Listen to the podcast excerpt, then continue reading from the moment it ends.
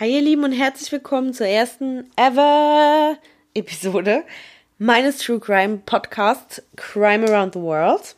Ich bin dein Host Isabel Williams und ja, ich freue mich, dass du auf Play geklickt hast und wir uns heute endlich gemeinsam auf die erste Station unserer True Crime Reise um die Welt begeben können. Im Voraus will ich mich erstmal dafür entschuldigen, falls Hintergrundgeräusche auftreten, die sich nach spielenden Katzen anhören. Es sind spielende Katzen. Ich habe sie kurzzeitig versucht, vor die Tür zu verbannen. Das hat natürlich nicht funktioniert, es war noch viel lauter. Ich hoffe, ihr werdet es mir verzeihen, auch dass ich mich ab und zu mal versprechen werde. Ich habe das jetzt schon wieder 35 Mal versucht, perfekt für dich aufzunehmen, aber nobody's perfect. Und ich gebe einfach mein Bestes.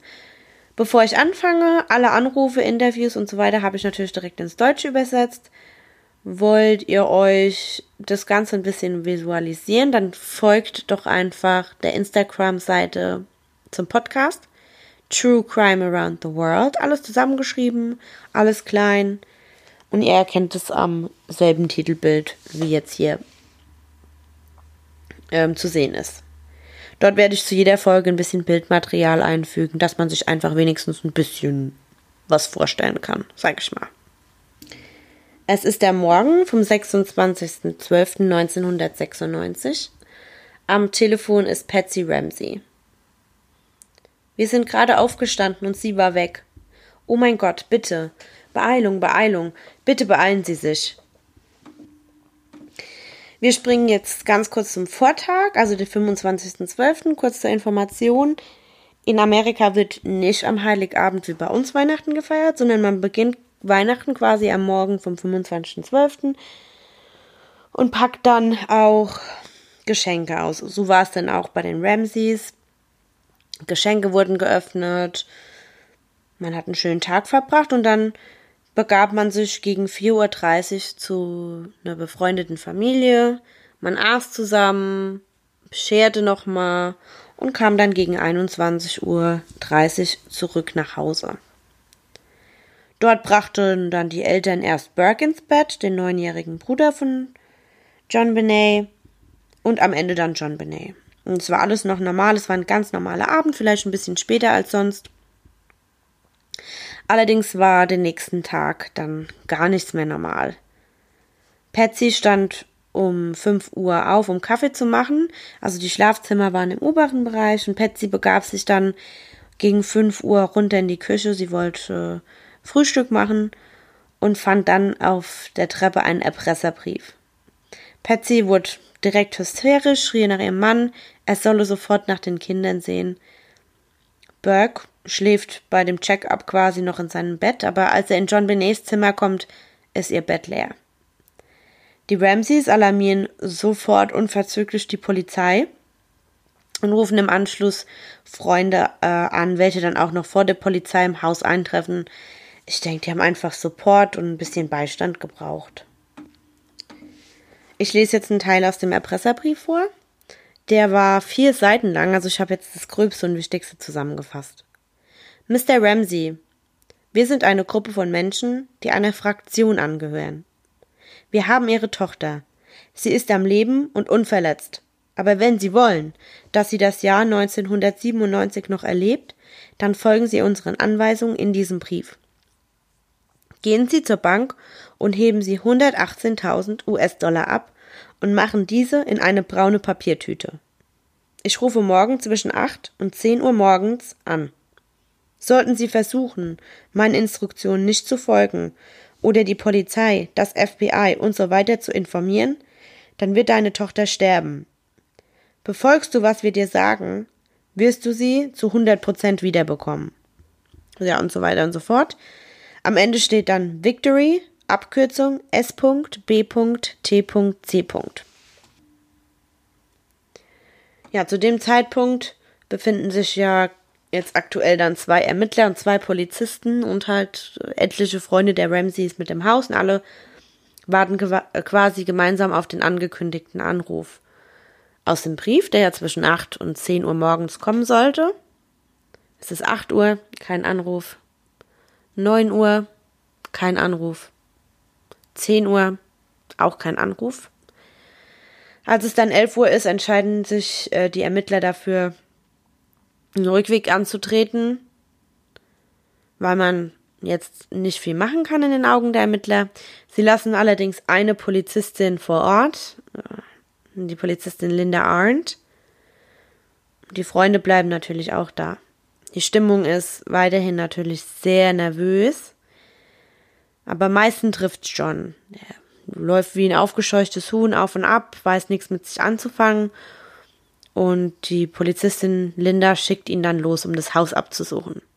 Wir als echte True Crime Fans wissen natürlich, bei uns gehen alle Alarmglocken los. Hilfe, Hilfe, tut es nicht. Tut es nicht. Aber ich glaube, dass keiner, auch nicht Linda, offensichtlich groß drüber nachgedacht hat. Ich glaube, sie hat es nur gut gemeint, so auf die Art, ja, Herr Ramsey, jetzt machen Sie sich mal auf den Weg, jetzt beruhigen Sie sich mal, jetzt suchen wir mal das Haus ab, vielleicht finden wir irgendwas. Ist natürlich richtig unprofessionell, aber ja. Weiß nicht, was sie sich dabei gedacht haben. Also John macht sich auf den Weg, sucht im ganzen Haus, er sucht die obere Etage ab. Nix Auffälliges für ihn, auch Untergeschoss nix. Er geht dann mit einem Freund in den Keller. Auch dort findet er erstmal nichts. Augenscheinlich ist da nichts zu sehen. Er macht sich auf den Weg zum Weinkeller, der ganz hinten in der Ecke liegt. Und dort ist dann die traurige Wahrheit zu sehen. John Benet liegt tot mit Ducktape auf dem Mund geklebt im Weinkeller auf dem Boden. Sie hat eine Wunde am Kopf. Die ha äh, Hände sind mit Kabelbinder gefesselt und sie ist in ein weißes Leintuch eingewickelt. Auch findet man eine Schlinge um ihren Hals. John ist natürlich außer sich, er weint, er schreit, er reißt sich, reißt sich John Benet an den, an den Körper, reißt ihr das Tape vom Mund, hebt sie hoch und rennt mit ihr nach oben ins Foyer, wo quasi alle anderen zu dem Zeitpunkt sich aufhalten. Die Ermittler werden dann zurückgerufen an den Tatort und die Spurensicherung dann alarmiert. Jetzt ganz kurz am Rande von mir zu dir. Wieso wird die Spurensicherung erst alarmiert, als der eigene Vater seine sechsjährige Tochter tot im Keller finden muss? Die war doch schon vorher nicht im Bett. Und es wurde ein Erpresserbrief gefunden. Ich bin da jetzt ein bisschen überfordert mit der Tatsache, dass man nicht da schon die Spurensicherung alarmiert hat. Ich bin kein Experte, aber das hängt mir ein bisschen zu hoch. Naja, gut. Als die Ermittler das Haus betreten, finden sie eine schreiende, weinende Patsy, die John Benet im Arm hält, auf dem Boden zusammengekauert. Die Spurensicherung findet im Keller einen Pinselstiel, der für eine Art Garotte verwendet wurde. Also, für alle, die nicht wissen, was eine Karotte ist, ich wusste es auch nicht. Ich musste das auch erstmal im Internet recherchieren. Es ist eine Art Folter- oder eben Hinrichtungsinstrument. Und hier, äh, hier in dem Fall wurde ein Pinselstiel verwendet und an den Pinselstiel wurde eine Schnur gewickelt. Und die andere, der andere Teil der Schnur eben um John Benets Hals äh, in Form von der Schlinge und dann wurde der Pinselstiel quasi gedreht und die Schlinge hat sich zugezogen. Wollt ihr das Ganze bildlich haben, dann geht ihr jetzt auf die Instagram-Seite. In den ganzen Bilddateien habe ich auch ein Bild von der Tatwaffe hinzugefügt. Laut Spurensicherung sind keine Einspruch Einbruchspuren zu finden, weder an Fenstern noch an Türen. Und in John Benets Zimmer auch keine Kampfspuren oder ähnliches. Also alles ist so, wie es war.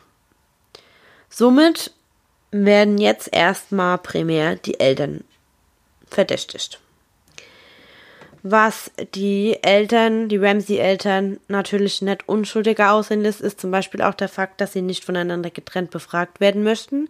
Sie weigern sich regelrecht. Sie lassen es auch nicht zu, dass Burke befragt wird. Wer sich jetzt von euch wundert, wo Burke die ganze Zeit war, also später in einem Interview, er wurde tatsächlich dann nochmal ähm, interviewt, als er dann erwachsen war und da wird er gefragt, wo er denn den ganzen Morgen vom 26. war. Und er sagt nur, er war in seinem Zimmer, er hatte halt Angst, er wusste nicht, was los ist und ja. Nach einer Woche sprechen Patsy und John aber dann ähm, im Fernsehen, aber nicht mit den Ermittlern. Also das fand, fand die Polizei von Boulder natürlich nicht so amüsant. Man sagte Patsy dann auch, also Experten wollen Patsy danach sagen, sie hätte sich verhaltensgestört aufgeführt im Fernsehen. Aber da muss ich jetzt persönlich, also wenn man mich nach meiner Meinung fragen wird, würde ich jetzt sagen, die Frau hat gerade eine Woche vorher ihre sechsjährige Tochter verloren, die in ihrem eigenen Haus sexuell missbraucht wurde, getötet wurde und im Keller gefunden wurde. Also ich sag mal so, wer will denn entscheiden, wie ein Elternteil dem sowas zugestoßen ist, trauert? Also ich will jetzt nicht sagen, die sind unschuldig oder sonst irgendwas, aber das fand ich dann auch schon eine krasse Aussage. Die Autopsieergebnisse kommen dann raus.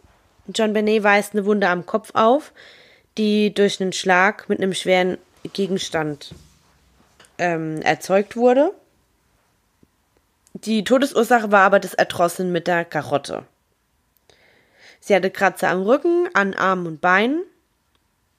Und es wurde auch ein Blutstropfen in ihrer Unterhose gefunden und multiple blaue Flecken im Intimbereich, was auf eine Vergewaltigung hinweist. Außerdem, und das finde ich richtig, richtig interessant, hatte sie unverdaute Ananas im Magen.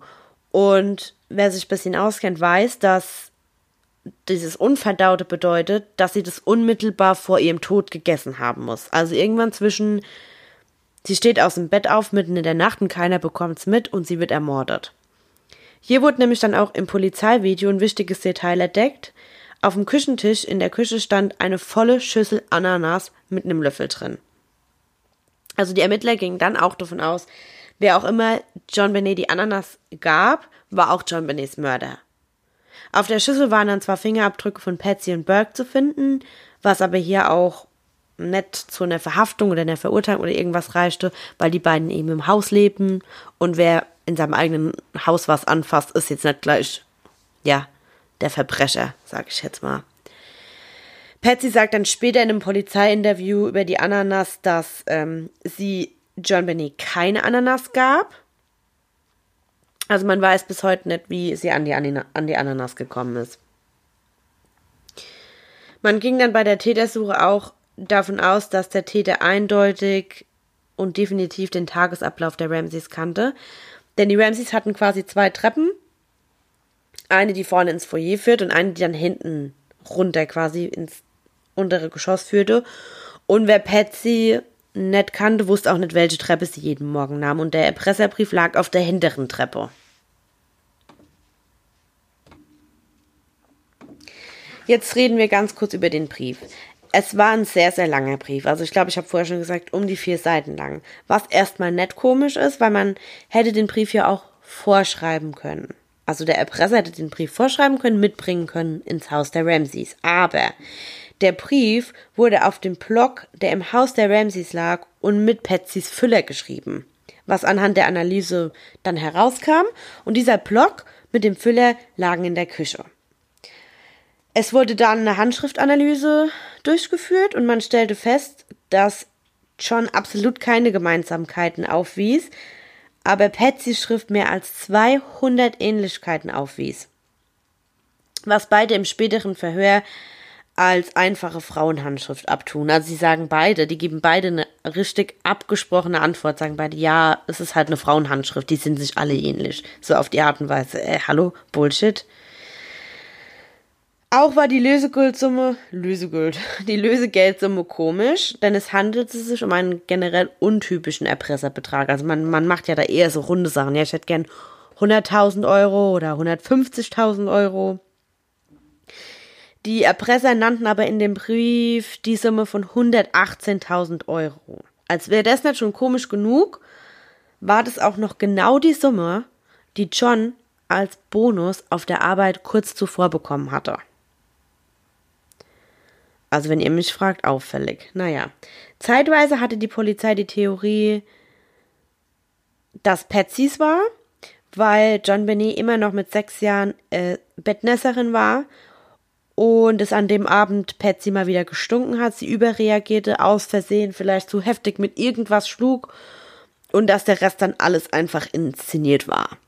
Und äh, John mitmacht, um sie zu beschützen. Wobei ich das schon ein bisschen weit hergeholt finde. Meiner Meinung nach muss man ja dann nicht noch eine Vergewaltigung inszenieren oder sonst irgendwas. Das wäre schon richtig, richtig krank. Generell wäre es schon krank, aus Versehen sein Kind zu erschlagen.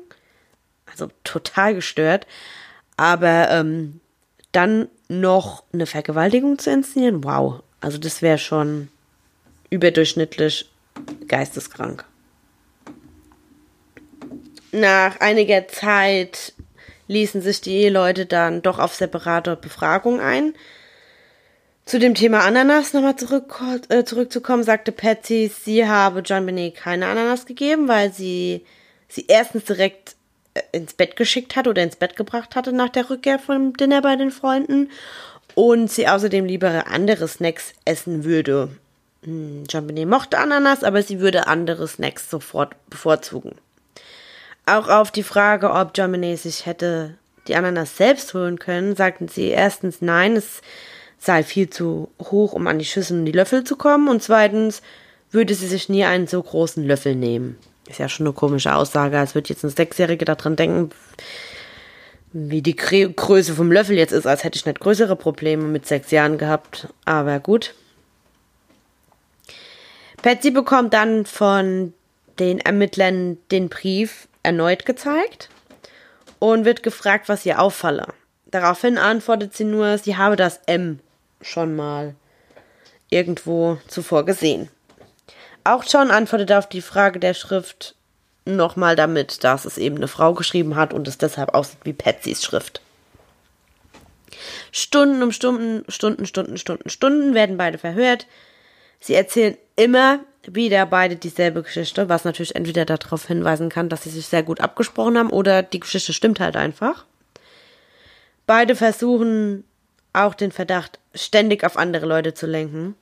Also richtig, so richtig enge Freunde auch. Zum Beispiel Priscilla White. Priscilla White ist die Frau, bei der sie am Vorabend, also am 25.12.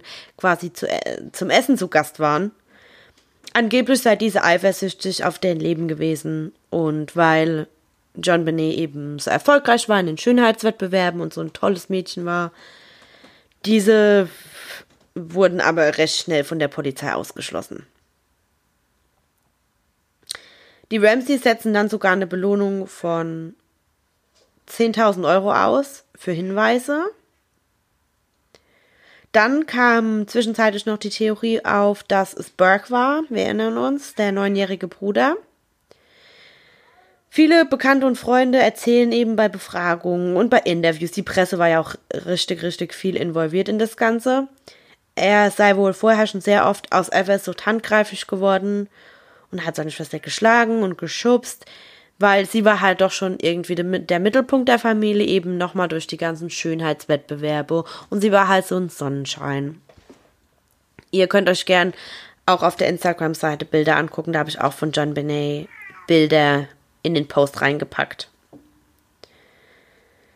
Man sagt dann, dass er dieses Mal vielleicht einfach zu fest zugeschlagen haben, nachdem sie etwas von seiner Ananas nahm und die Eltern ihn dann im Anschluss schützen wollten, weil er das Einzige war, was sie noch hatten. Ja, also jetzt war ja John Benet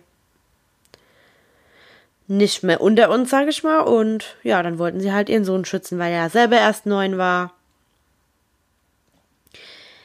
Ihr erinnert euch, man durfte ihn ja anfangs auch nicht befragen. Man durfte ihn das erste Mal nach anderthalb Jahren befragen und es wurde dann von Patsy und John genehmigt. Aber hier wirkt, wirkte Burke sehr gecoacht und nervös, was ich aber hier jetzt auch wieder schon gar nicht verwerflich oder irgendein Anzeichen finde. Er ist ein Kind, also was soll er denn machen, ja? Seine Schwester ist nicht mehr da. In neun Jahre, das ist ein Alter, in dem du natürlich nervös bist bei so einem Thema, aber auch deine, deine kleine Schwester verloren hast, ja? Und jetzt kommen wir zu meinem absoluten Lieblingsthema. Die Behandlung des Tatortes von Anfang an. Also erstens habe ich mich ja schon, ich kann es gar nicht, ich kann es euch gar nicht in Worte fassen, wie lange ich mich darüber aufgeregt habe, dass die Spurensicherung nicht angerufen hat. Dann. Jeder ist einfach im Haus rumspaziert.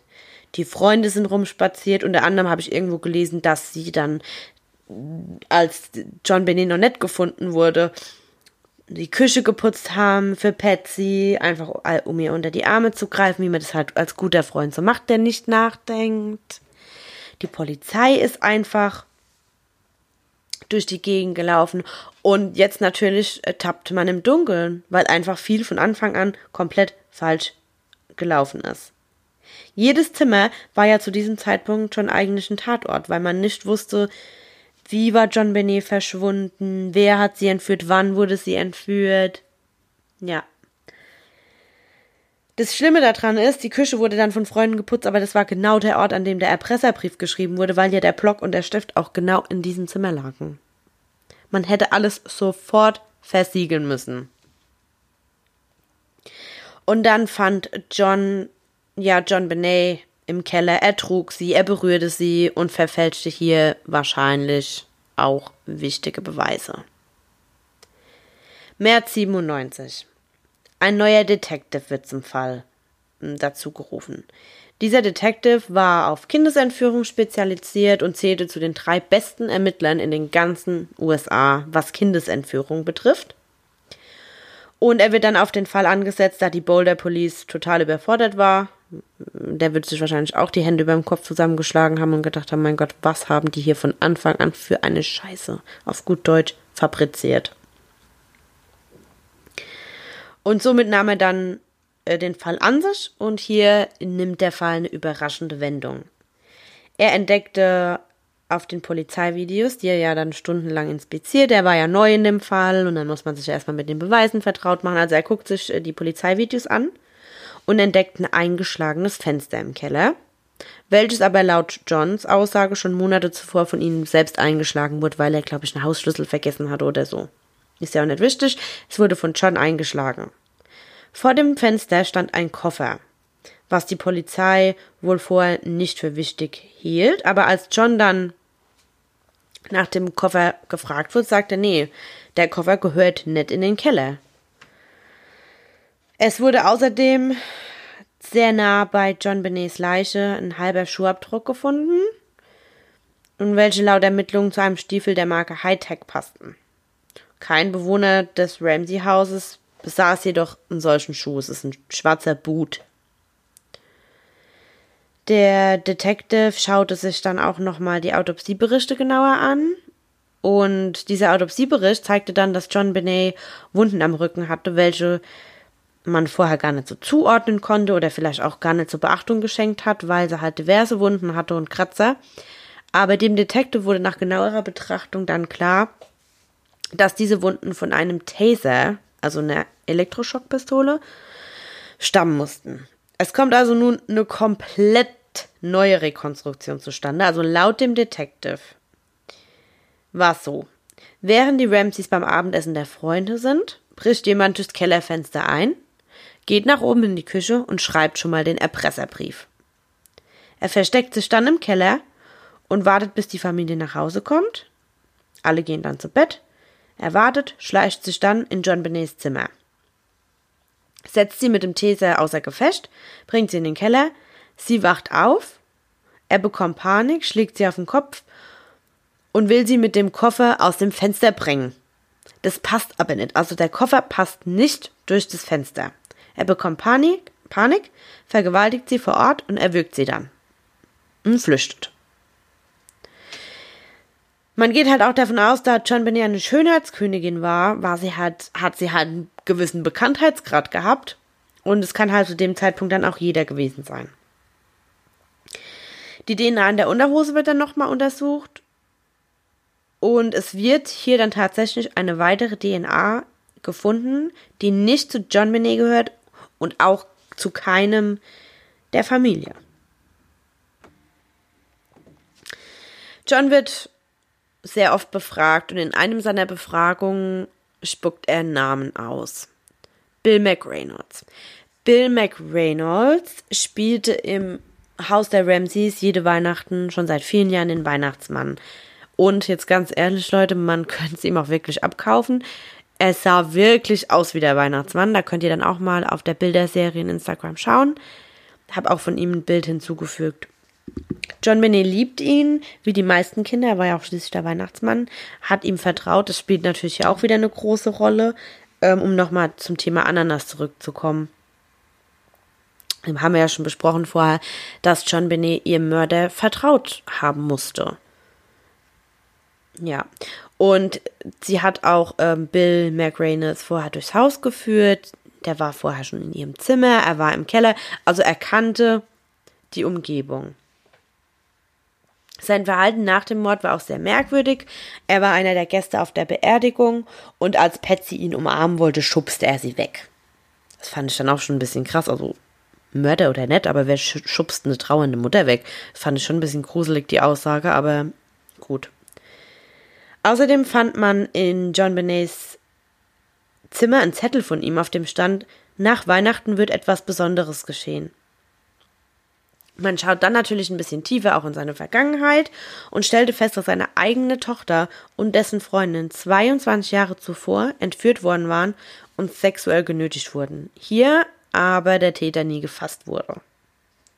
Seine Frau ist eine, eine Theaterstückschreiberin oder wie man das nennt. Also auf jeden Fall schrieb sie eins ihrer Theaterstücke und in dem wurde ein Mädchen im Keller getötet. Das hat die Ermittler natürlich dann auch schon stutzig gemacht. Es halten die Ermittler dann auch für keinen Zufall und dann galt er ziemlich schnell als verdächtig. Was ich jetzt auch sagen muss, es hört sich schon echt, also es spricht viel gegen ihn. Da war ich dann auch schon kurz so, er war's. Oh mein Gott, wie, wie grausam. Aber es wird jedoch schnell klar, dass auch er nicht der Mörder sein kann, denn erstens war er am Abend des Mordes mit seiner Familie zusammen, was auch viele Familienangehörige bestätigen können. Und das Haus, also sein Haus, ist eineinhalb Stunden Fahrt von seinem Haus entfernt. Außerdem hatte er wenige Monate zuvor eine schwere Herzoperation und war deshalb kaum belastbar. Das wäre für ihn unmöglich gewesen, ähm, das Kind in den Keller zu schleppen, geschweige denn irgendwie körperlich aktiv zu sein. Auch Schriftproben und der DNA-Test entlasten ihn dann komplett und er wird dann als Täter ausgeschlossen. 12.12.2000 Auf dem Unicampus in der Nähe des Ramsey-Hauses wird ein Voyeur geschnappt was jetzt erstmal weit hergeholt sein könnte in dieser Geschichte. Aber das Interessante war, was er in seinem Rucksack hatte. Und zwar ein Gedicht über John Benet und einen Taser. Der Mann wurde als Gary Oliver identifiziert. Er war schon verurteilt in der Vergangenheit, weil er ein Mädchen in Oregon sexuell belästigt hatte und, Leute, Achtung, seine eigene Mutter mit einem Telefonkabel gewürgt hatte. Also man sieht hier, kleines Mädchen und Würgen passt ja zusammen. Er war zur Zeit des Mordes obdachlos und in der Kirche in Boulder, ganz in der Nähe des Ramsey-Hauses, also nur zehn Häuser entfernt oder so, untergebracht. Ein Jahr nach dem Mord wurde vom Haus der Ramseys eine Art Gedenken veranstaltet und es kamen nur sehr wenig Leute, weil das halt eine richtig eiskalte Nacht war. Aber dreimal dürft ihr raten, wer präsent war. Richtig, Gary Oliver. Und man sagt ja, dass viele Kriminelle immer wieder zum Tatort zurückkehren, um sich nochmal dran zu erinnern oder zu sehen, was sie angerichtet haben und so weiter. Er wird befragt und sagt sogar, dass er aber erst nach dem Mord eine richtige Obsession mit John Benet entwickelt hatte. Er hat unter anderem zu Hause bei sich einen Schrein, einen richtigen Altar mit Bildern von ihr aufgestellt und hat Monopoly-Scheine mit ihrem Gesicht beklebt. mein Gott. Der Taser sei nur zu seinem persönlichen Schutz. Handschrift und DNA passen auch hier nicht zusammen. Dann wird der 26-jährige Michael Helgoth in seinem Trailer ermordet aufgefunden. Sein Freund und Nachbar, also so ein Trailerpark-Nachbar, mit dem er schon ewig befreundet ist, erzählte, dass Michael Helgoth mit einem anderen Freund, den er auch seinen Partner nannte, vorhatte, einen dicken Coup zu starten und danach circa jeder 50 bis 60.000 Dollar reicher wäre. Ganz kurz, das wird ja hier passen. Was ist die Hälfte von 118.000? Ist zwischen 50 und 60.000. Nach Weihnachten fragte dann der Nachbar, wie es gelaufen sei, und er sagte nur, es habe nicht geklappt und hätte dabei ganz beschämt auf den Boden geschaut. Über Michael erzählt man, dass er gerne Tiere quälte Und wer sich ein bisschen mit Kriminologie beschäftigt oder auch eben hobbymäßig Crime-Podcasts hört, der weiß, dass viele Mörder erstmal mit Tieren angefangen haben. Er hätte sich bei einem Waldspaziergang seinem Nachbar gegenüber wohl auch geäußert, dass er gerne mal jemanden einen Schädel einschlagen würde. Außerdem besaß er die schwarzen Stiefel von Hightech mit dem Profil, das am Tatort gefunden wurde. Außerdem wurden direkt neben seiner Leiche ein Taser gefunden. Nach tieferen Recherchen jedoch schließt die Polizei ihn als Mörder aus. Warum kann ich euch jetzt gar nicht genau sagen. Das wird auch in der Reportage oder Dokumentation, das könnt ihr euch gerne angucken. Und zwar gibt es eine Dokumentation auf TLC, der Mordfall John Benet, und da habe ich meine meisten Informationen hergenommen. Die ist richtig interessant und die kann ich auch wirklich weiterempfehlen. Besteht aus drei ähm, Episoden. Und dann könnt ihr noch ein bisschen tiefer in die ganze Geschichte eintauchen. Ich wollte jetzt halt nicht alles erzählen. Jedes kleinste Detail. Jetzt kommen wir zu unserem letzten Verdächtigen. Jetzt wird es hier ein bisschen kompliziert.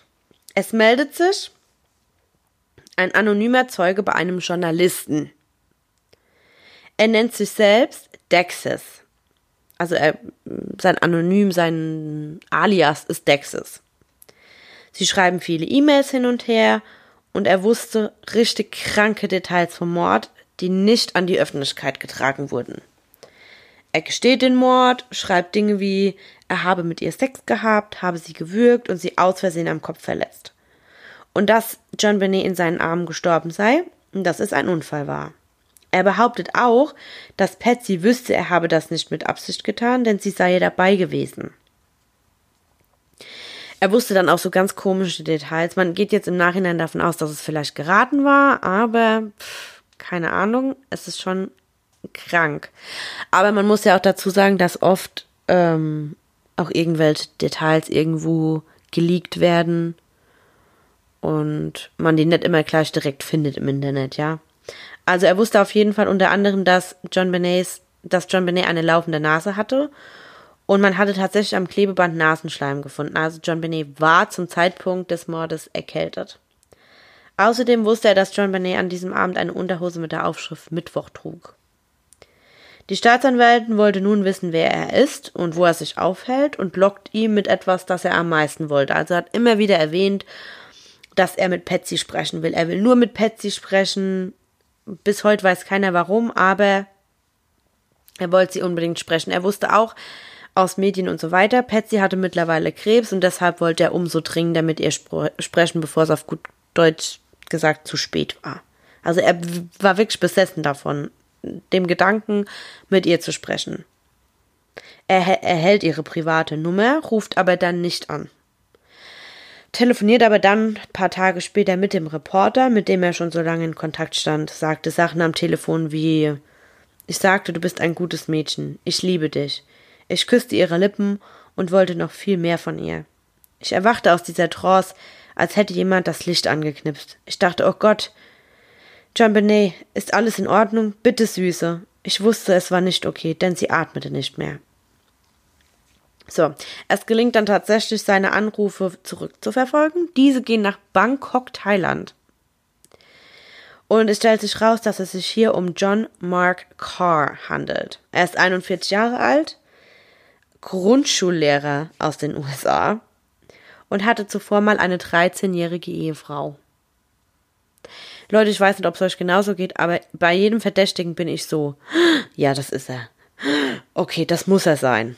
Jetzt sind es aber so viele auf einmal, das wird hier, das habe ich gemeint, das ist ein richtig komplizierter Fall.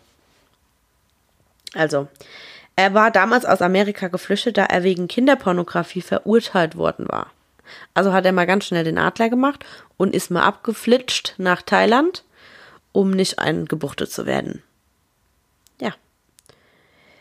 DNA stimmt aber hier auch nicht überein. Ähm, jetzt nochmal ganz kurz zurück zu der Doku, weil er gibt da ein Exklusivinterview jetzt Jahre später. Das ist ein ziemlich aktuelles Interview.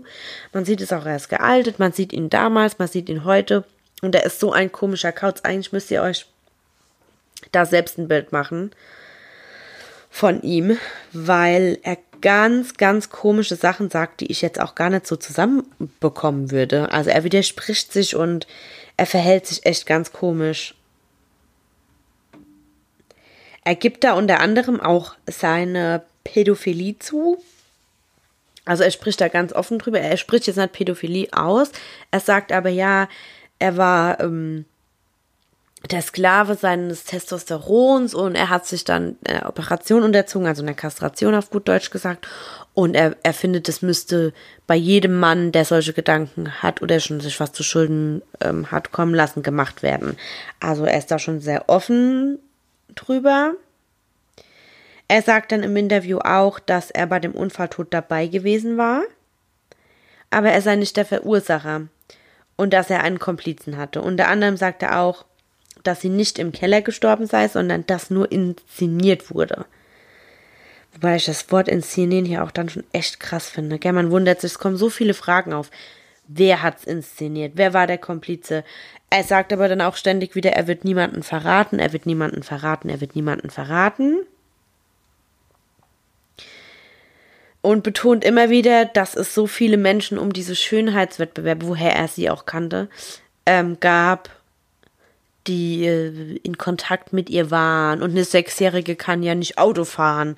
Also er gibt da schon so indirekt einen Hinweis, aber man weiß halt bei ihm auch nicht so genau, macht er das jetzt, um sich wichtig zu tun? Stimmt's? Hat er einfach nur einen psychischen Knacks? Weil so kommt es schon ein bisschen rüber. Meiner Meinung nach. Wie gesagt, guckt euch die Dokumentation an, die ist wirklich, wirklich empfehlenswert. Zwischenzeitlich wurden mal dann noch Handwerker beschuldigt, eine Haushälterin, wie vorher schon gesagt, die Freunde. Es wird echt jeder kontrolliert, verhört, aber man konnte keinem den Mord wirklich nachweisen. Der letzte Stand, den ich gefunden habe, jedoch ist aus mehreren Artikeln vom Januar 2019, also der ist jetzt gar nicht in der Dokumentation drin. Ich habe das dann bei meinen Nachrecherchen noch gefunden und zwar ein alter Schulfreund von Gary Oliver. Wir erinnern uns, Gary Oliver, Mr. Monopoly, ähm, hatte wohl schon direkt kurz nach Weihnachten 96, also am 26. einen Anruf von Gary erhalten. Also ein Schulfreund, ne? In dem er sagt, er habe ein kleines Mädchen in Colorado verletzt. Und als der Schulfreund aber mir nachfragt, dann geht er gar nicht so drauf ein. Aber als der dann den nächsten Tag die Zeitung aufschlägt und die Titelseite mit John Benets Foto liest und die Headlines Mädchen in Colorado ermordet, war es ihm klar. Wie der gute Bürger rief er dann bei der Polizei in Boulder an. Dort erreichte er aber nur eine Hinweishotline und wurde auch nie zurückgerufen. Er hat es dann drei Monate später wohl nochmal probiert und auch hier hm, auf taube Ohren in Anführungsstrichen gestoßen, was ich dann doch schon ziemlich erschreckend finde, muss ich sagen, weil man hätte Gary Oliver einfach schon fassen können. Also man weiß ja bis heute nicht, ob er es wirklich äh, war. Also nochmal ganz kurz zu dem Thema DNA. Man, ich habe ja dann bei jedem Täter gesagt, äh, die DNA stimmt nicht, die DNA stimmt nicht. Aber man hat dann auch festgestellt, dass aus diesen Unterwäsche-DNA-Markern vier von 13 nur kontrolliert wurden. Also das war dann doch richtig ungenau. Ja. Ähm, wie gesagt, Hotline, taube Ohren und so weiter und so fort. Er sitzt seit jetzt äh, 2016 im Gefängnis wegen, wer hat es gedacht, Besitz von Kinderpornografie. Und schrieb aus dem Gefängnis auch hier wieder einen Brief an seinen Freund, also an seinen ehemaligen Schulfreund, in dem unter anderem stand, ich habe noch nie jemanden so sehr geliebt wie John Benet, und doch ist mir ihr Kopf aus der Hand gerutscht und aufgeschlagen. Ich habe ihr beim Sterben zugesehen. Es war ein Unfall. Bitte glaub mir. Sie war nicht wie die anderen Kinder. John Benet hat mich komplett geändert. Sie hat das, ähm, all das Böse aus mir genommen. Nur ein Blick in ihr wunderschönes Gesicht und ihren schönen Körper hat gereicht, um zu wissen, es war falsch, all die anderen Kinder zu töten. Und trotzdem starb sie wegen mir. Wenn ihr mich fragt, ist es doch schon sehr auffällig, der Brief. Aber es gab auch so viele, ich sag mal, Unruhestifter in dem Fall. Und man liest es ja immer wieder, dass Leute sich in den Vordergrund stellen in irgendwelchen Fällen. Also bis zum heutigen Tag ist es jetzt nicht weiter verfolgt worden. oder es wurde verfolgt und es gibt noch keine konkreten Hinweise, das weiß man nicht. Sollte es irgendwann ein Update geben zu diesem Fall, ich lese ja immer mal wieder so ein bisschen nach, weil es mich wirklich interessiert und es ist auch so der Fall, ähm, zu dem ich selbst im Podcast hören gekommen bin, weil ich ihn schon mal irgendwo vorher gehört hatte. Ich könnte jetzt aber nicht sagen, wo, bevor, sogar bevor ich die Dokumentation geguckt habe. Das ist ein sehr berühmter Fall. Ähm, werde ich euch natürlich updaten. Ansonsten wäre ich euch wirklich dankbar, wenn ihr mir konstruktive Kritik, falls es irgendwas auszusetzen gibt, bei Instagram da lasst oder auch bei iTunes. Mm, ja, so, das war's mit meiner ersten Folge. Und wir hören uns beim nächsten Mal.